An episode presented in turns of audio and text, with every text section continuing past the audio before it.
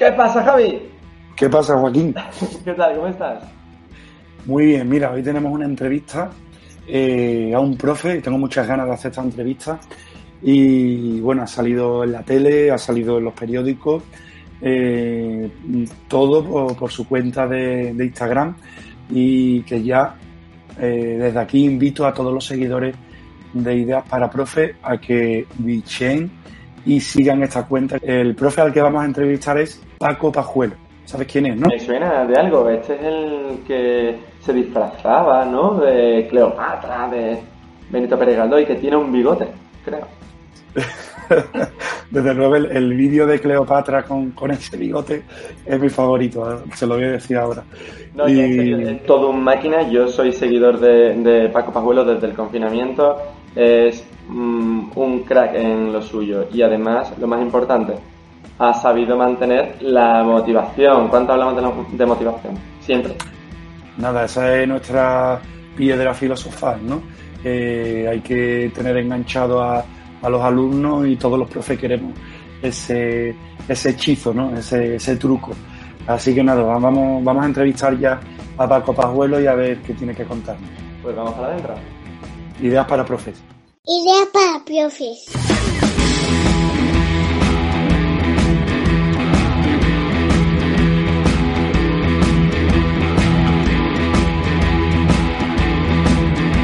Ahora también en podcast. Ideas para profes. Suscríbete. Bueno, Paco, Estamos encantados de tenerte aquí. Yo te quiero dar las gracias de que quieras participar eh, en esta entrevista que vamos, eh, vamos a poner en nuestro canal de YouTube y que se va a poder escuchar también en nuestro podcast. Y, Paco, eres muy conocido eh, en redes sociales. Yo desde que te descubrí en redes sociales ya, desde luego, tengo un buen referente para, para encontrar mis recursos, para para mis clases de sociales. y, bueno, sin, enrollarme mucho más, te quiero dar la bienvenida. Muchísimas gracias. Gracias a vosotros, claro que sí.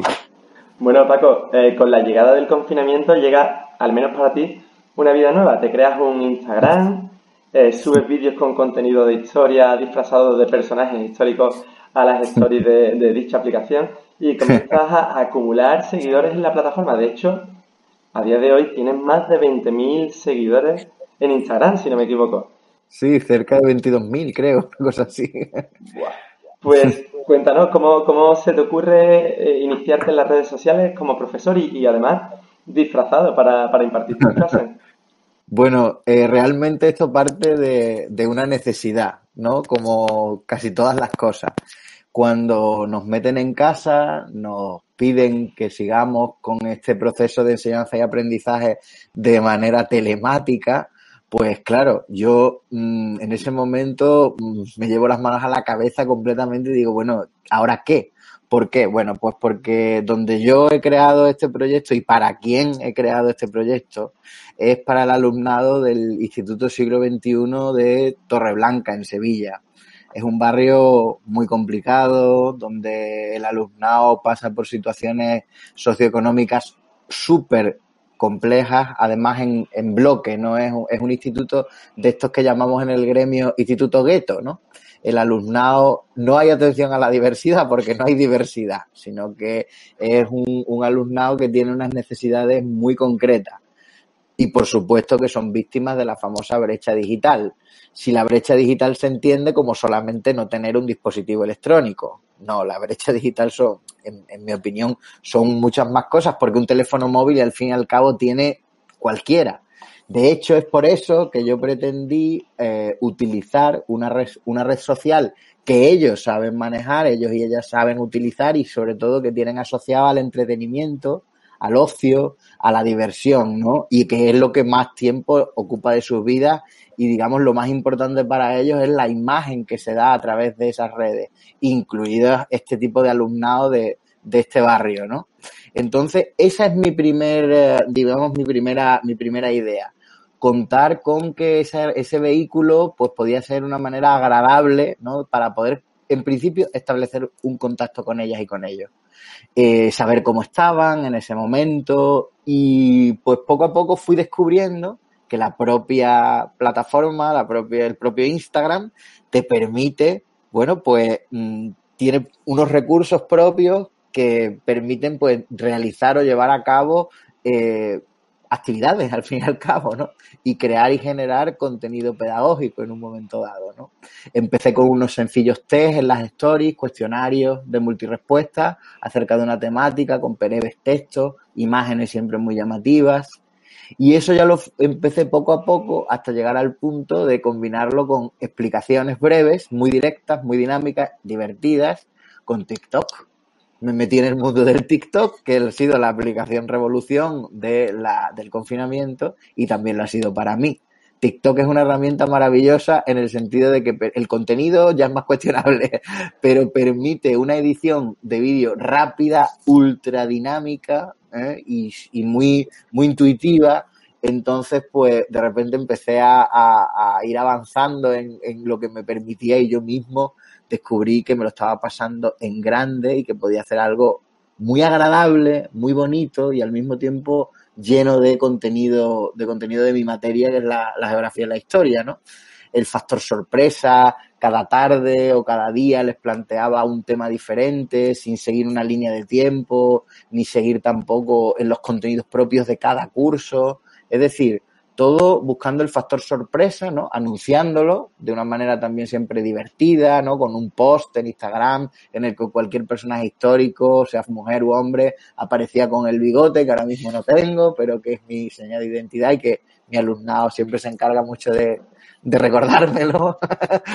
y entonces, pues así empezó la cosa y ellos yo veía que su participación, porque claro, gracias a esos cuestionarios y gracias a, a, las stories puedes ver quién te ve, ¿no? Y, y, puedes ver quién participa, qué responde, qué dicen, qué les parece, puedes obtener un feedback, ¿no?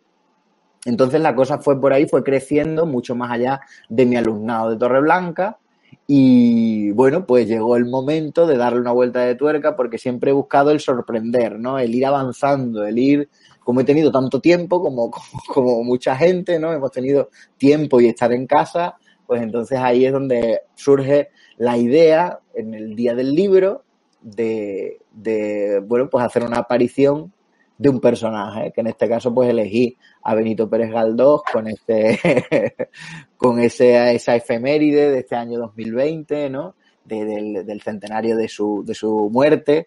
Y bueno, pues eh, una cosa que puede aparentemente ser tan tediosa como la literatura realista de Galdós para un grupo de alumnado de un centro de difícil desempeño, pues me las ingenié para que fuese un vídeo muy corto y muy divertido, pero al mismo tiempo respetando el contenido ¿no? de, de, las obras y de la biografía del autor. Y siempre con algún, o procurando lanzar algún mensaje transversal, etcétera, ¿no? Ese vídeo tuvo un éxito tremendo entre, entre el alumnado entre la comunidad educativa del siglo XXI. Eh, y empezó a, a, a, viralizarse en principio pues por los grupos de profes, de grupos de WhatsApp, de profes de institutos de, del entorno de Andalucía, hasta que empezaron a llegarme mensajes de otros compañeros, de otros claustros, de otros institutos, de otras comunidades autónomas que les había llegado el profe de Sevilla que había hecho un galdo. Y entonces pues ahí empezamos a hacer esas famosas apariciones en el siglo XXI que son esos personajes que tanto, que tanto éxito han tenido, ¿no? Y que han hecho que la cuenta verdaderamente se, se, se viralice. Ese ha sido básicamente ese tema de las caracterizaciones, ¿no? que te hemos visto en la tele, visto que hay también alguna noticia por ahí en algún periódico también. Uh -huh. Y mm, a mí es que me encanta ver que, que los profes salimos en la tele. Sí.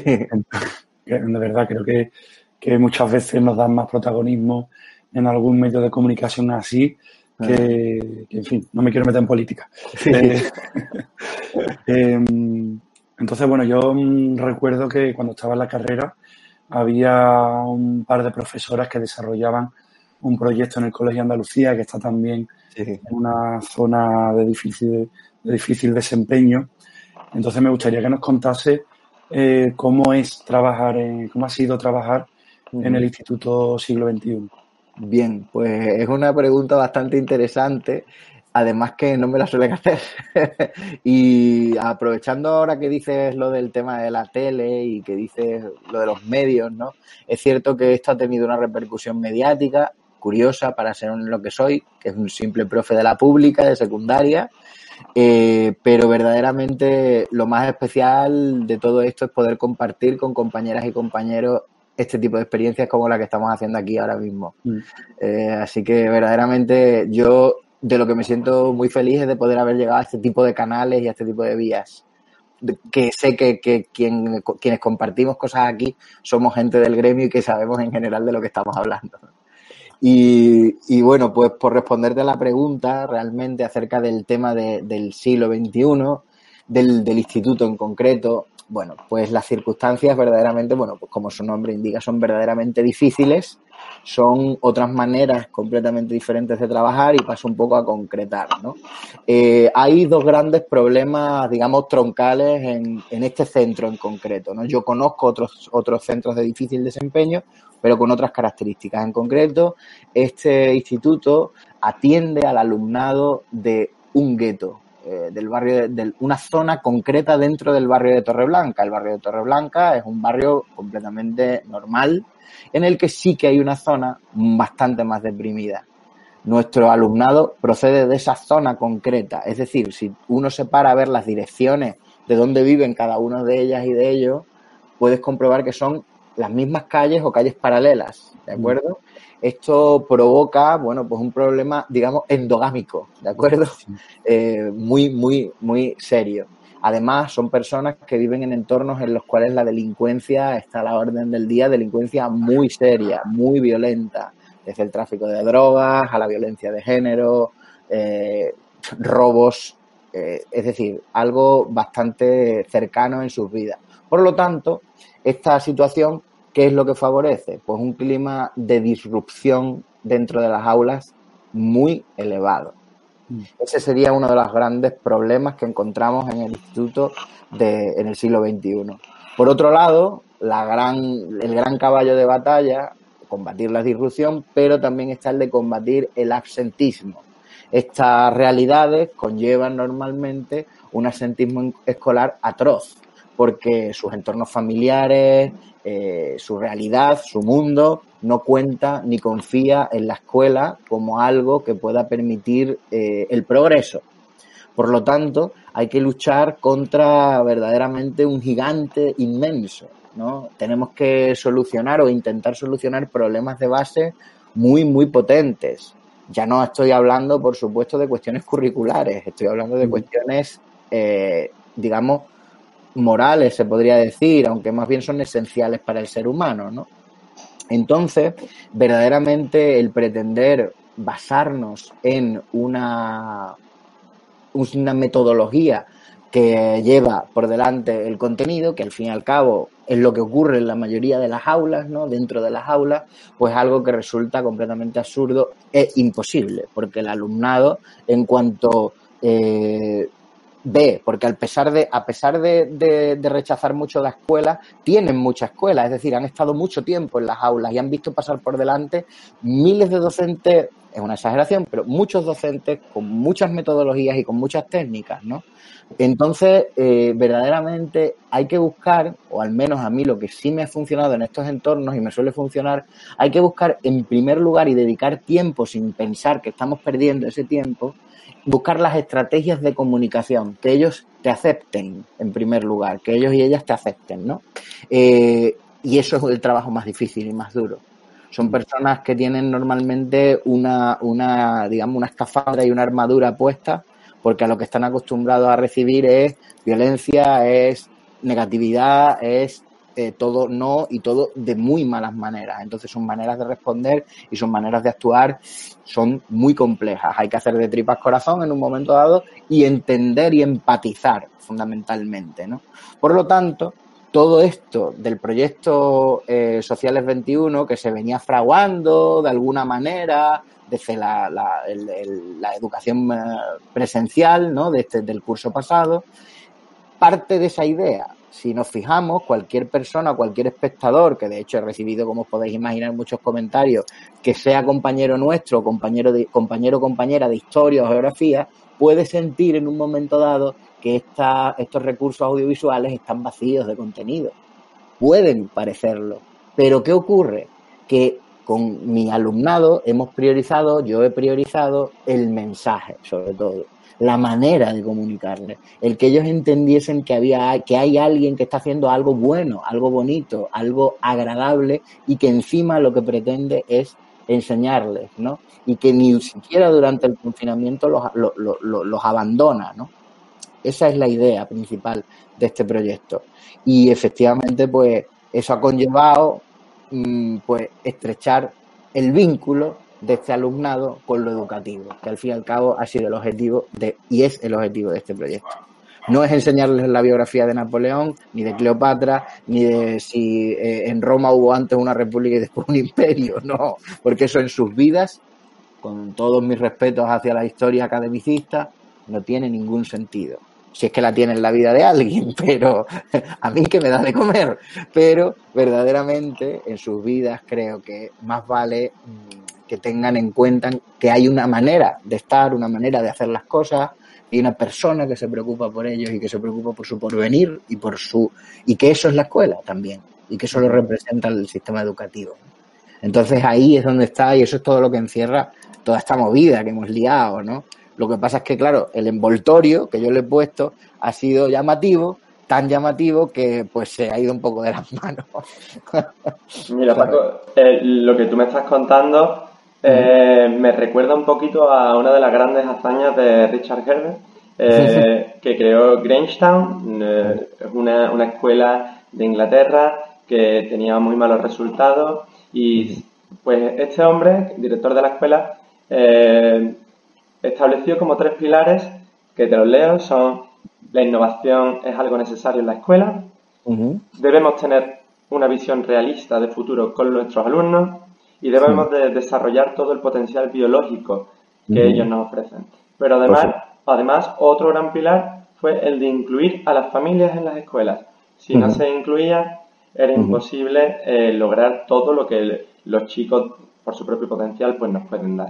Entonces, a mí se me ocurre la, siguiente pregunta. Eh, además de haber motivado y de haber combatido el asentismo escolar con tus chavales del siglo XXI a través de, de, estas redes sociales, de TikTok y de Instagram, eh, ¿Llevaste o llevasteis eh, de manera general en el centro eh, alguna iniciativa para, tratar de consolidar ese vínculo entre familias y escuelas en el centro? es una lucha súper intensa, por no decirte de las más intensas que se tiene en ese centro, la de estrechar el lazo entre el centro y las familias. Lo, lo que pasa la cruda realidad nos pone por delante eh, son unas familias cuyo, mm, digamos, nivel educativo es tan, tan, tan, tan deficiente. Mira, para, para ejemplificarlo un poco de una manera sencilla, mm, para ellos la escuela es una entidad que viene, digamos, a representar la oficialidad. Y la oficialidad, en muchos casos, en, estas, en las vidas de estas familias, lo que trae son problemas. me, explico, ¿no? Es decir, es la representación de nosotros estamos como en el mismo saco de, por ejemplo, policía, en el mismo saco, ¿no? De, todo aquello que, que, que, rompe un poco la anarquía en la que ellos viven y ellos han eligen vivir eh, en cierto sentido, ¿no? Eh, también habría que abrir un debate acerca de cómo se elige eso, pero es decir, eh, nosotros en un momento dado Mm, eh, la idea previa de, estas familias es que con nosotros cuanto más lejos estemos mejor. ¿Por qué? Porque junto a nosotros viene la asistencia social, mm. que lo que traen verdaderamente a ellos, para ellos la, asistencia social es el enemigo número uno. Ellos no le tienen miedo a la policía, no le tienen miedo a la Guardia Civil, no, le tienen miedo a la asistenta, además siempre en femenino, es curioso, siempre hablan de la asistenta, ¿no? Y, y la asistenta, como ellos dicen, viene siempre de nuestra mano. ¿De acuerdo? Entonces se hace muy complicado el establecer el vínculo familiar. Aún así, yo, pues como tutor, por ejemplo, porque eso parte de la acción tutorial y luego, bueno, va teniendo una, digamos, sus escalones, ¿no? Sus estadios. Yo como tutor eh, he sido y soy pesado, no, lo siguiente, o sea, mi teléfono lo tiene medio barrio, eh, en fin, es una cuestión de mucha cercanía, ¿no? De ejercer un poco que puede pecar de paternalista en un momento dado, pero es a, una escala muy pequeña, ¿no? Una escala muy pequeña, el, el intentar tratar a esas familias muy de tú a tú, que ellas y ellos también se den cuenta de que tú estás preocupado por el porvenir de sus hijos, pero que estás preocupado de verdad, no de una manera impostada, ¿sabes? Sino de verdad, como si fuese un poco un tío suyo, por, por, por resumirlo de alguna manera, ¿no? Y esto es verdad que no todo el mundo puede o está capacitado o quiere hacerlo. Hay un tipo de profesores, por eso son puestos voluntarios, que ejercemos y estamos en ese tipo de educación porque nos sentimos cómodos en, ese, en, esa, en esa manera de proceder y somos capaces de hacerlo, ¿no? Así que en el terreno de juego real del contexto de una ciudad de Andalucía, ¿no? Eh, verdaderamente se hace muy complicado y se lucha, se lucha y se lucha. En el centro hay una trabajadora social, eh, una trabajadora eh, que es excepcional y Isa persigue y persigue y persigue a las familias continuamente. Lo que pasa es que son esquivas. Yo, de hecho, una de las, de, la, de, la, de las cuestiones por las que abrí una cuenta, es decir, la primera idea por la que yo abrí una cuenta de Instagram es para establecer comunicación, porque los teléfonos aparecen, desaparecen, cambian. O sea, la conexión, por ejemplo, la, la, comunicación telefónica con esta familia, que en cualquier centro normalizado de, de, de Andalucía eh, coges el listín telefónico, abres Seneca, buscas el teléfono, levantas el teléfono y te responde alguien, ah, sí, no me diga, no sé qué. Eso no existe en el siglo XXI, ¿eh? Olvidemos que no contamos con el apoyo de la familia. La familia es huidiza, muy huidiza. Y esto es una característica muy común de los centros donde, los problemas sociales son fuertes, ¿no? Así que lo que sí comparto muy de cerca con lo que acabas de plantear es que aquello que el, que el alumno nos puede aportar, pero sobre todo que se puede aportar a sí mismo, es decir, hacerse conocedor de su valía y de, sus, de, de, su inteligencia, al fin y al cabo, ¿no? Esto sí que es algo que tenemos que, pelear por despertar en este tipo de entornos porque hay gente muy válida. Lo que pasa es que, digamos, la, las capas que tiene de, de, de miseria son tan importantes que muchas veces no les permiten ni a ellos mismos conocer sus capacidades, ¿no? Y su, mm, digamos, eh, aptitudes realmente. Es que estoy hablando contigo y me recuerda a un chiquillo que tuve eh, mi primer año de, de profe. y, y, por ese chiquillo empecé a escribir mi libro. Espero terminarlo en algún momento. Y es verdad que llevan, eh, pues eso, casi una armadura que realmente la necesitan para protegerse en el sitio en el que viven. Ah. Y una vez que eres capaz de encontrar cómo quitar esa armadura, lo que hay es un niño. Exacto. ¿sabes? Hay un niño. Sí. Entonces, claro, en tu caso eh, estamos hablando de, de secundaria, mm. pero en mi caso te estaba hablando de un niño de 8 años. Claro. Y el vocabulario, la forma, eh, mm, claro, es que realmente mm. era un rol que, que se veía obligado mm. a desempeñar, ¿no? Por ahí es donde sale, además, por donde, por, por ahí es cuando empiezas a ver que, su, que su, su, sus maneras de expresarse son de adulto, es por donde mm. cuando intuye mm, aquí algo, hay algo que no cuadra, sí.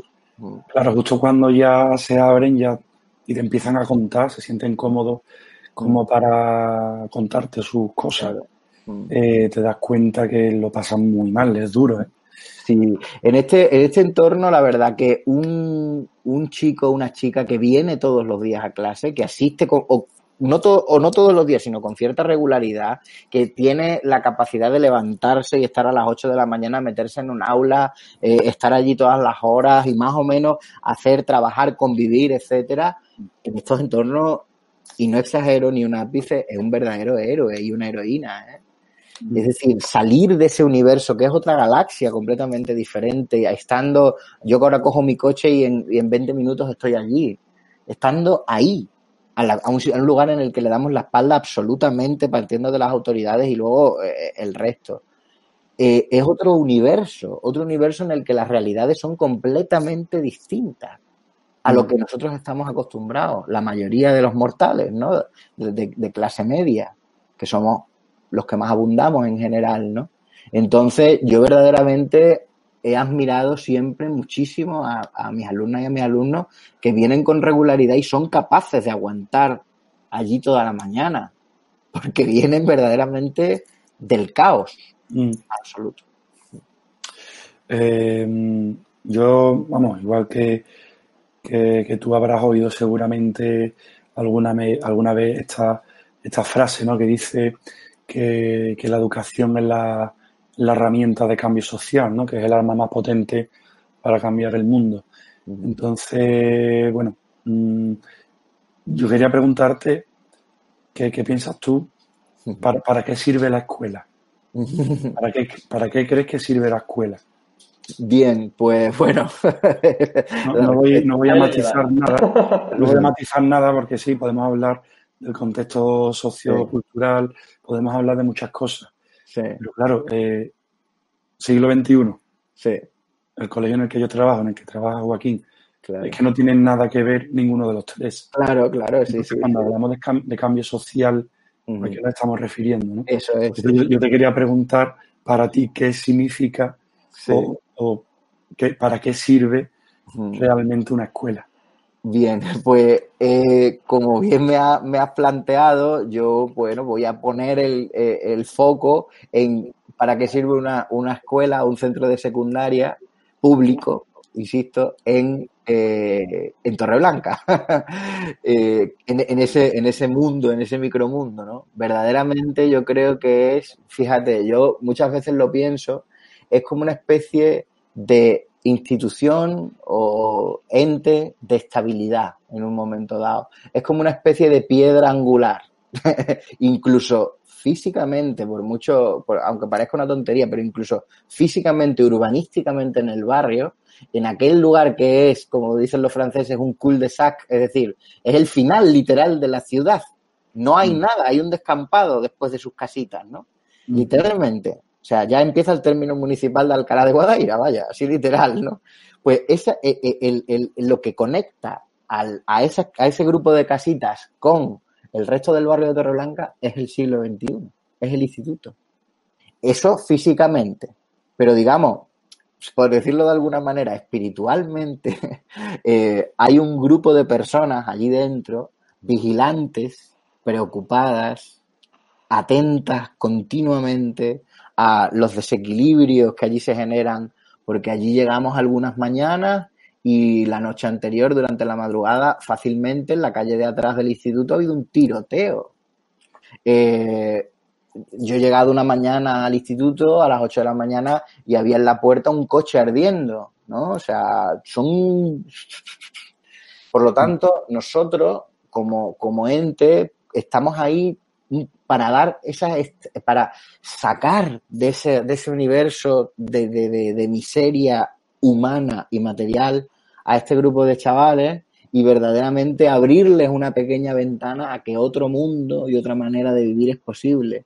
Nuestro logro, nuestro éxito está en que si un día vienen tres a clase, que al día siguiente vengan cuatro y así progresivamente. Y si no lo conseguimos y hemos conseguido que sean dos los que vengan con rutina a clase, esos son, ese es nuestro éxito, porque combatimos contra un molino gigantesco, verdaderamente, como Quijote contra un molino, pues igual, porque combatimos contra, o, o convivimos más que combatimos contra la desigualdad más atroz que existe en nuestra sociedad, en esta España eh, democrática y esta España fantástica, ¿no?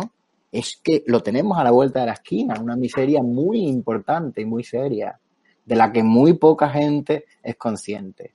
Entonces, ahí verdaderamente es donde el sistema educativo eh, verdaderamente puede, lo que puede es rescatar, salvar a ciertas personas sin esperar milagros. Yo después de varios cursos eh, eh, en el, dentro del difícil desempeño, No he dejado de tener esperanzas, por supuesto, cada vez más siempre, porque cada vez voy sabiendo más, voy, voy, aprendiendo más herramientas, pero sí que no creo en los milagros, ni creo en las ideas utópicas, porque además no me convienen, porque me llevan a decepcionarme y a frustrarme.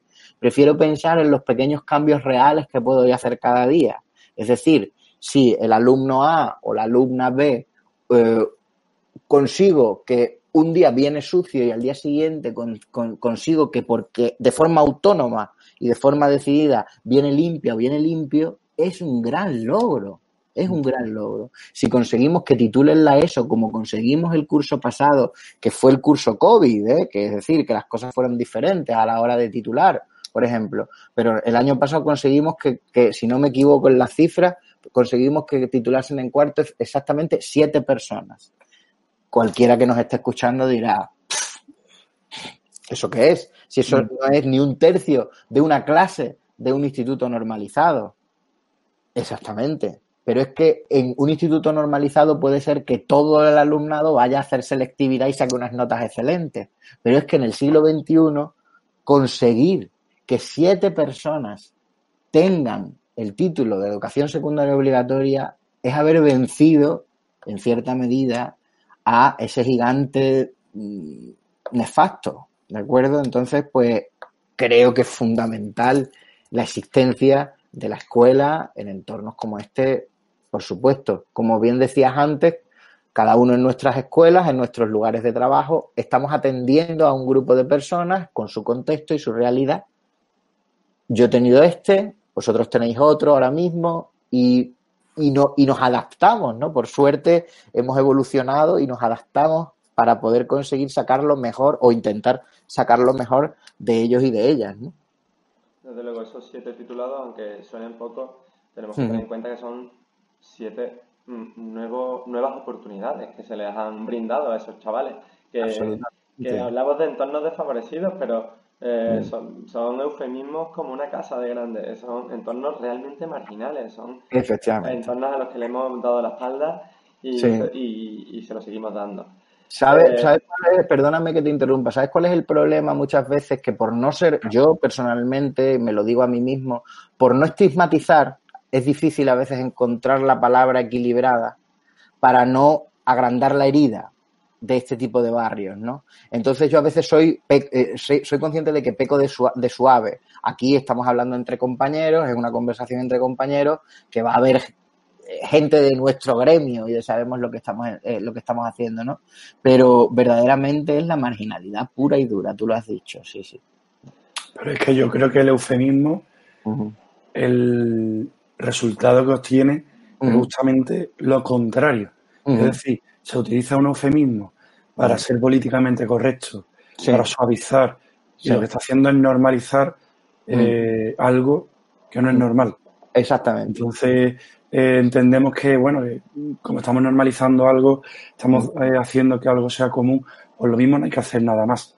¿sabes? Y, en mi opinión, y es una opinión, yo es que creo que todo el que quiera ser profe debería de pasar por un centro de, difícil desempeño. Porque realmente, bueno, trabajar en un cole eh, o en un instituto, en un entorno sociocultural o socioeconómico, mm, como en el que trabajamos quizás Joaquín y yo, es muy fácil. Es fácil. Eso es fácil tiene sus dificultades, tiene otras dificultades. Tiene sus dificultades. Tiene otras. Pero ni por asomo, ¿qué dificultades tiene a lo mejor? Que mm. pueda, que tengas uno, que no se pueda pagar las cartulinas para mm. hacer un proyecto, o que haya venido un día uno sin el desayuno. Pero de este chiquillo del que yo te hablo, eh, sacaba los trozos de pan de la papelera y se los guardaba en la mochila, ¿sabes? En tu caso, que has trabajado en un centro así, a lo mejor no tienes uno, tienes cinco, seis, diez que están rebuscando, ¿sabes? Para llevarse algo a la boca. Y eso en mi caso he dejado de verlo desde que ya salí de ese centro. Ah. ¿sabes? Entonces, ah, mm, ya te digo, los eufemismos creo que hacen más daño muchas veces que ese estigma ah. que es capaz de encender la sensibilidad de alguien y decir, aquí hay que currar, ¿sabes? Sí, la verdad que mm, verdaderamente el, el nivel nuestro de miseria, ¿no? Eh, hay circunstancias económicas muy, muy, muy complejas, muchas, y muy variadas, además, no siempre son del mismo tipo, pero la miseria más difícil contra la que combatimos es la miseria humana. Es decir, por ejemplo, a la mayoría de mi alumnado no les falta un bocata y una Pepsi. De hecho, es lo único, con lo único con lo que vienen al centro es muy simbólico.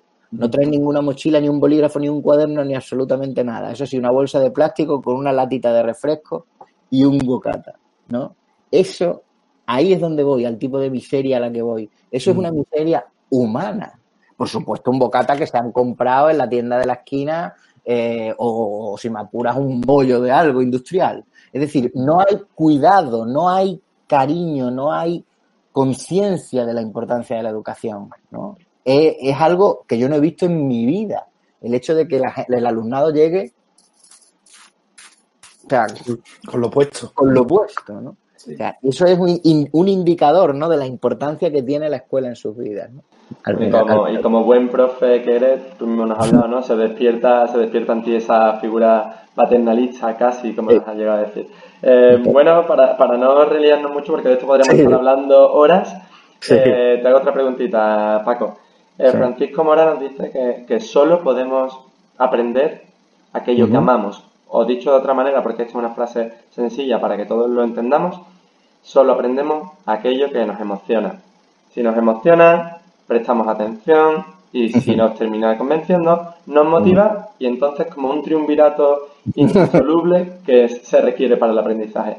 Nosotros, a nosotros y a tus 22.000 seguidores y a los que no te sigan seguro, y que te conozcan seguro que también, sabemos que tú has conseguido motivar a tu alumnado del siglo XXI con las redes sociales y con tus disfraces de Benito Pérez Galdós, de Cleopatra también, con su bigote. Sí, es mi favorito. Forever. El mío también, el mío también, Javi. Pero, pero ahora, con la nueva normalidad, Paco, ¿cómo sí. lo haces? Bien, a ver, acerca de lo que comentas del tema de, de la emoción, eh, o sea, no puedo estar más de acuerdo con lo que planteas. Yo siempre, siempre he procurado eh, trabajar desde ahí, comunicar desde ahí. De hecho, eh, he sentido que el alumnado siempre me lo ha avalado, esa manera de comunicarme. De hecho, esa Cleopatra o ese Napoleón o ese Beethoven o ese Montecesor no es el ridículo más estrepitoso que podía haber hecho como el profe más ridículo de España, porque asumí ese riesgo también, podía haberme convertido en un fantoche, básicamente, en el circo del profe, ¿no? Pero ¿por qué no es eso? Porque yo cuando me estaba viendo, antes de subirlo y editando los vídeos, me estaba dando cuenta de que ahí estaba yo, de que ahí estaba mi verdad y mi manera de trabajar y mi manera de comunicarme que mis alumnos reconocen, que la gente que me conoce reconoce. Igual que vosotros como profe, sois seguro que conocedores de vuestras habilidades y de vuestras herramientas propias, no de las que nos puedan venir desde fuera, sino de lo que tenéis, de lo que vosotros aportáis, ¿no? Eh, pues yo conozco y reconozco en mí que esa capacidad comunicativa, porque es de verdad, porque viene muy de dentro, porque viene de la emoción, cala y llega. ¿no? Entonces, hablando de la nueva normalidad, sigo trabajando de ahí, desde ahí de una determinada manera. No estoy yendo a clase disfrazado de nadie, porque eso me lo han preguntado en varias ocasiones. Lógicamente no, porque no se trata de eso, no se trata de eso.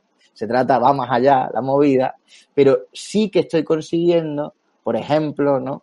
que eh, participemos, que creemos, que ideemos juntos, de hecho estamos ideando cosas juntos para poder llevar a cabo un proyecto audiovisual. Lo que pasa, lo que pasa es que tenemos tantas limitaciones que si no nos podemos mover, que si las distancias de seguridad, que si lo otro, entonces se hace complicado. Aún así, estoy intentando implicar al alumnado lo máximo posible para poder hacer algo juntos, y es lo que planteamos, ¿no? Porque esta idea ha sido un poco la que ha lanzado cuando ellos han visto hostia, el Paco lo que hace, ¿sabes? Cuando de repente aparece con, detrás, completamente metido en un templo o metido en la batalla de Trafalgar cual, cual, o, en, un cuadro, habrán, han dicho, hostia, esto se puede hacer y podemos juntos participar de, en concreto, mi materia, que es la historia. Si fuese otra, haríamos otra cosa, ¿no?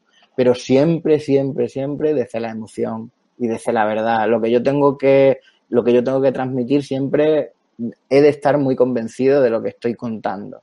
Y luchar, y yo siempre procuro luchar contra el tedio. Yo he sido un alumno, por no, lo voy a decir claramente, mediocre cuando era estudiante de secundaria, era un adolescente más, con sus prioridades de adolescente, que las prioridades de adolescente, desde luego, no son los visigodos, no son eh, la restauración borbónica. las prioridades de un adolescente son otras. No quiero decir con esto, no se me malinterprete, que no haya que tener cultura y no haya que saber. Lo dice el máximo defensor de la cultura. Lo que pasa es que la manera de ponérsela por delante al alumnado podemos provocar dos reacciones, o bien que se vengan con nosotros, con nosotros, porque nosotros somos nosotros, Paco con estos pelos y esta barba, Paco representa la cultura con su físico, o Paco representa el rechazo hacia la cultura. ¿no? Entonces, tengo dos maneras de elegir, o no se trata de ponerse una nariz roja y bienvenidos al show, no, pero sí se trata de motivar de la manera que sea necesaria y que sea posible, ¿no? Así que esa es mi estrategia, la verdad. Eh, Paco, pues cuando mm. eh, dijimos en Instagram que te íbamos a entrevistar, sí. Eh, bueno, nos dejaron algunas preguntas los seguidores de, de Ideas para Profe. Entonces, vamos a lanzar alguna, ¿no? Perfecto, claro que sí, eso es lo suyo. Mira, me preguntaban eh, ¿qué herramientas digitales ¿Eh? utilizas para hacer tus vídeos? Vale. Me has dicho que usas Instagram y TikTok, pero no sé si hay algo más. Entiendo que hay alguien que te quiera copiar. no, pero vamos, o sea, van, a copiar de, bueno, cuando os cuente vais a alucinar. A ver, yo soy completamente autodidacta, ¿de acuerdo? Es decir, yo no había editado algún vídeo de típico de imágenes y tal antes de todo esto, o sea, para que os hagáis una idea.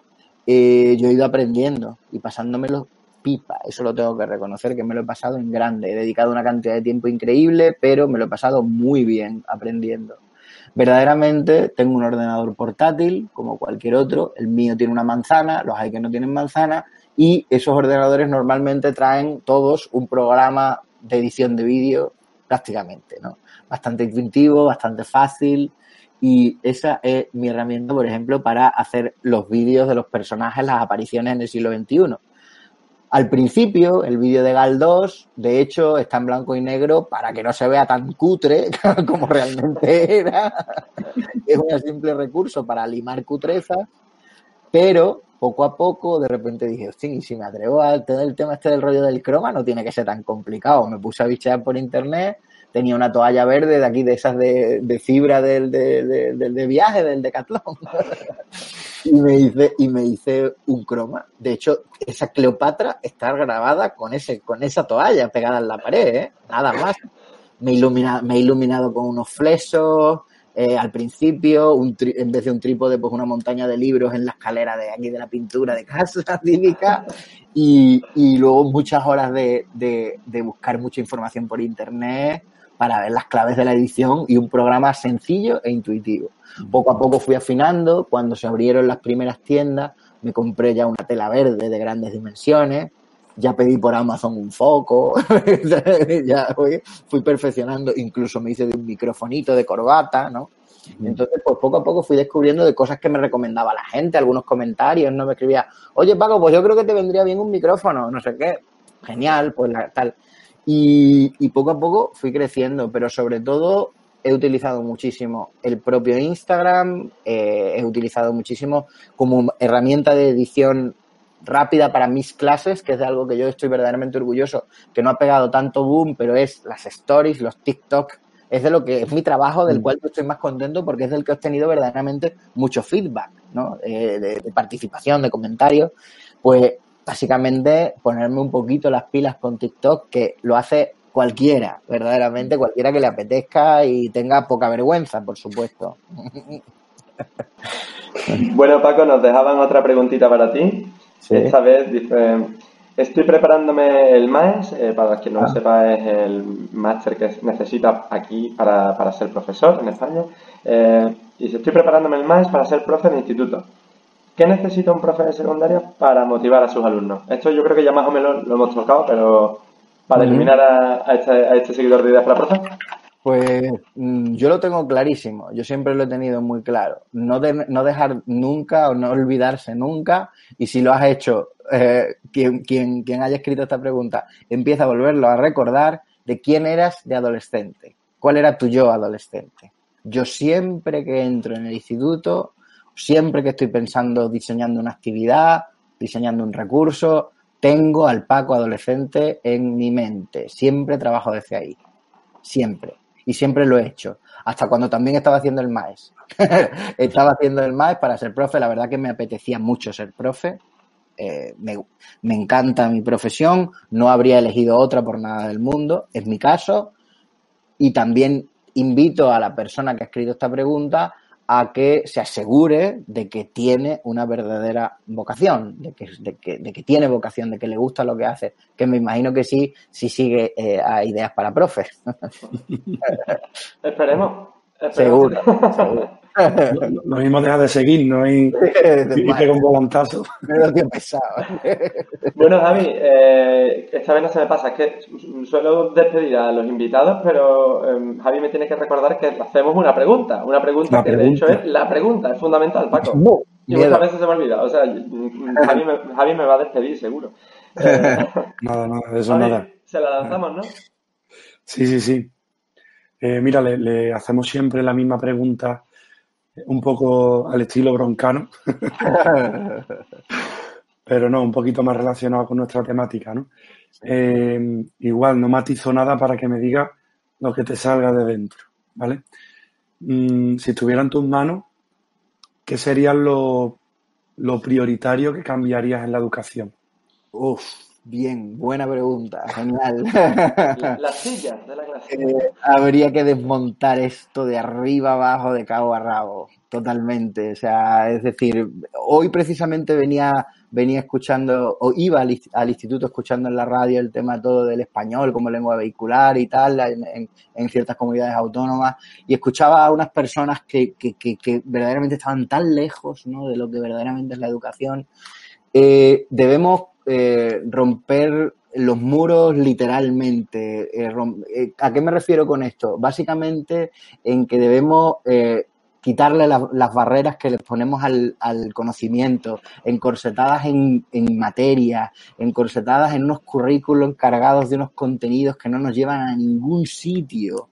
Por favor, es cierto que la ley de educación cada vez, o las leyes de educación cada vez caminan más a cuestiones de procedimientos, a cuestiones de competencia, pero por favor, necesitamos que sea de verdad. Pero de verdad no quiere decir que haya que evaluar y poner en Seneca unas competencias. No, no, por Dios. Necesitamos que las metodologías cambien completamente.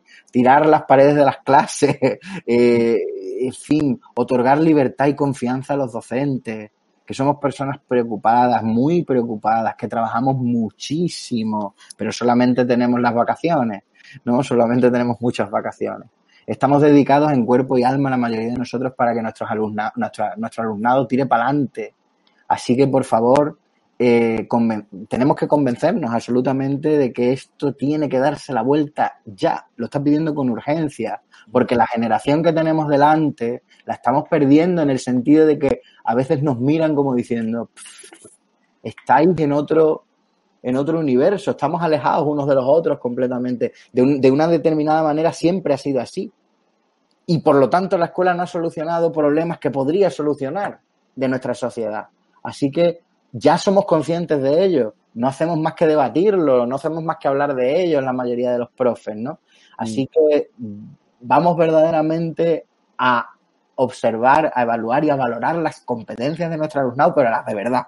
las de verdad, porque al fin y al cabo siguen examinándose de la historia de Grecia, eh, el examen sigue siendo el examen, siguen eh, aprendiendo a hacer logaritmos neperianos eh, y sin embargo mmm, no sabemos a qué votar, no sabemos cómo funciona un sistema, nuestro sistema político, no, no, no sabemos ser ciudadanos en, muchas, en muchos aspectos, no sabemos ser lo fundamental para que esta ciudad cre- esta sociedad perdón crezca y se construya de manera favorable ¿no? Educar desde y para la vida. absolutamente absolutamente y sin, sin sin miedo ninguno o sea yo estoy convencido de que miedo cero de que esto hoy en día la información es- vivimos en la sociedad de la información la información está ahí solo hay que aprender a cogerla verdaderamente son otros procedimientos los que debemos aclarar yo creo Totalmente de acuerdo. Es que parece que nos vamos a meter en un lío. Yo a mis niños se lo explico, pero sí, sí que es verdad que siempre tengo el miedo de meterme en un lío. Hoy les he estado explicando cómo funciona la seguridad social, para qué sirve el IRPF que nos Ujú. retienen en la nómina. Se lo claro está explicando a niños de cuarto de primaria. En su día le expliqué por qué estaba go- gobernando el PSOE y aunque realmente no habían ganado ellos. Claro Porque, entonces, eso tienen que, tienen que aprenderlo. claro claro sí sí le estuve explicando el sistema de elecciones que tenemos en España. Claro, estamos hablando de, de la, de la, en mi caso de historia, ¿no? El- el- la creación del parlamentarismo inglés, ¿no? John Locke y todo esto, y verdaderamente no saben cómo funciona eh, el Congreso de los Diputados, no saben qué es el Congreso de los Diputados y no saben lo que es el Senado en España, y cuando votamos la papeleta color eh, salmón y la papeleta color blanca, ¿no? Eso es un detalle, ¿no? Es, es un detalle, pero que engloba bueno, o, o- o que forma parte de algo mucho más, mucho más grande y a lo mejor un poco más o mucho más utópi- utópico, pero que realmente o sea, eh, es que si no, si no se nos van, se nos van, se nos van y no vamos a hacer nada, no vamos a cambiar nada, vamos a seguir igual. Yo, yo creo que eso también, estas cosas también hay que enseñarlas en, en la escuela. Sí, sí, sí, sí. Y muy importante, sin ningún matiz político. Claro, por supuesto. Eh, en, nuestra, en nuestra aula de 25 niños, 28 ha llegado a tener, Mm, habrá de todos los colores. Pero Claro, oye, el sistema de elecciones es el mismo para todos, sí, conozcanlo. sí. Eh, la democracia, cuanto que se habla de democracia. sí, sí, exactamente. ¿Sabe realmente lo que significa democracia? ¿Realmente piensa que vivimos en democracia? ¿No? Y ese Sí. espíritu crítico que quiero que desarrolle. Sí. oye, Al, fin y al, cabo, al fin y al cabo es algo que, por ejemplo, se, se, se recoge en, en, en la ley actual de, de educación, ¿no? mm, Fomentar el espíritu crítico, ahora que lo has dicho, ¿no? Bueno, sea una competencia.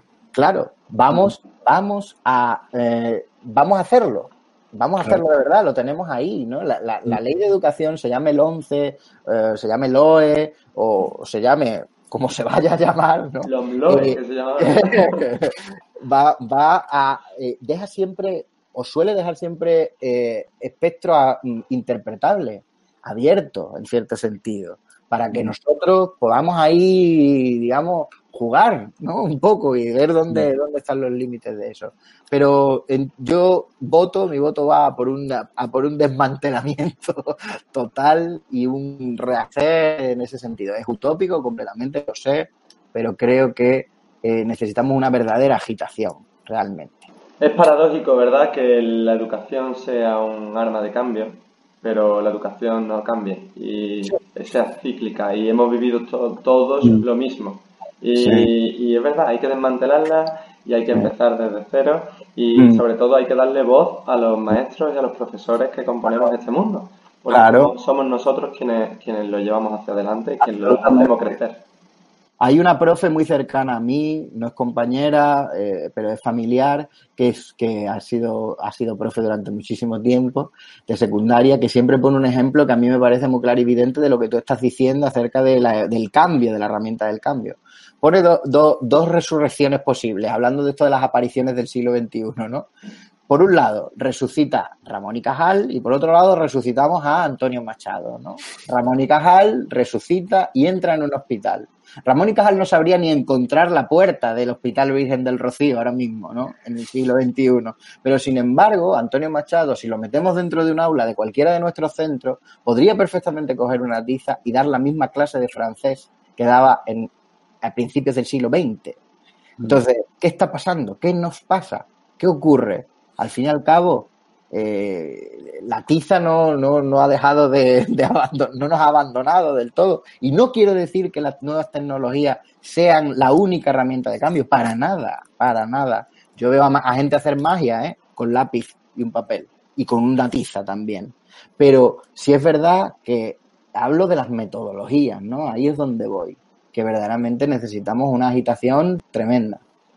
Claro que sí. Eh, la pregunta, a lo mejor la pregunta es, aunque suene un poco conspiranoico, ¿interesa que cambie la educación? Y a lo mejor eso daría respuesta a por qué tenemos o vamos a tener otra desastrosa ley educativa.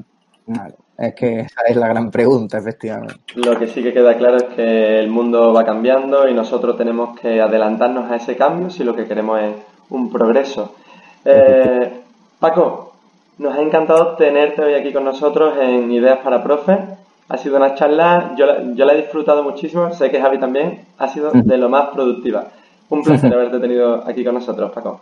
Bueno, el placer realmente ha sido mío de poder echar este ratito con vosotros, con compañeros y hablar de las cosas que, que nos preocupan y nos ocupan y que sobre todo, bueno, pues me hayáis dado la oportunidad de participar en vuestro canal, que es fantástico y, y nada, y aquí estoy para que podamos compartir pues todos esos recursos, todos esos materiales que están ahí en Sociales 21 para quien quiera y los utilice como quiera.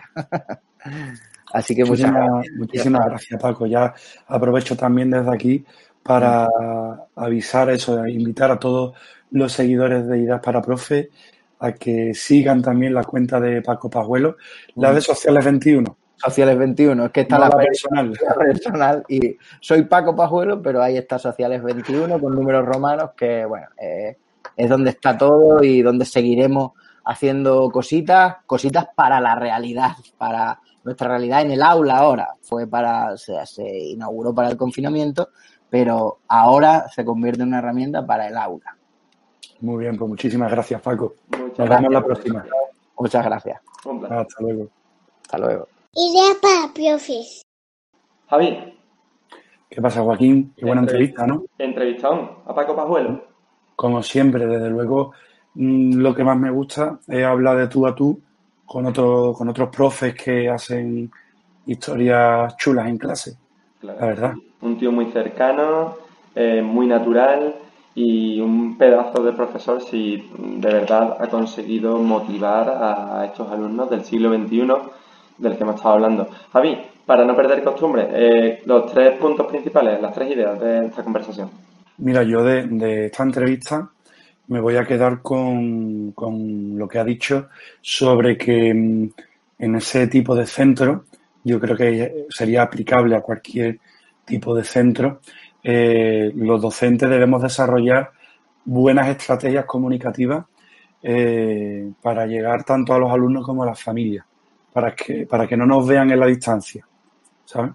Eh, luego, por otro lado, también me quedaría con, con eso que ha dicho que hay que quitar esas barreras al conocimiento.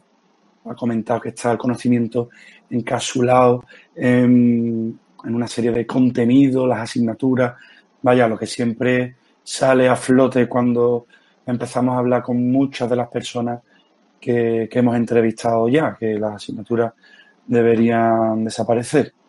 Eh, y por último, eh, cuando le hemos preguntado sobre cómo tiene que ser eh, un profe, ¿no? Eh, nos ha dicho que mm, para ser profe habría que recordar mi yo adolescente, o en nuestro caso que somos de primaria, nuestro yo niño, eh, y pensar qué queríamos ver cuando íbamos al cole.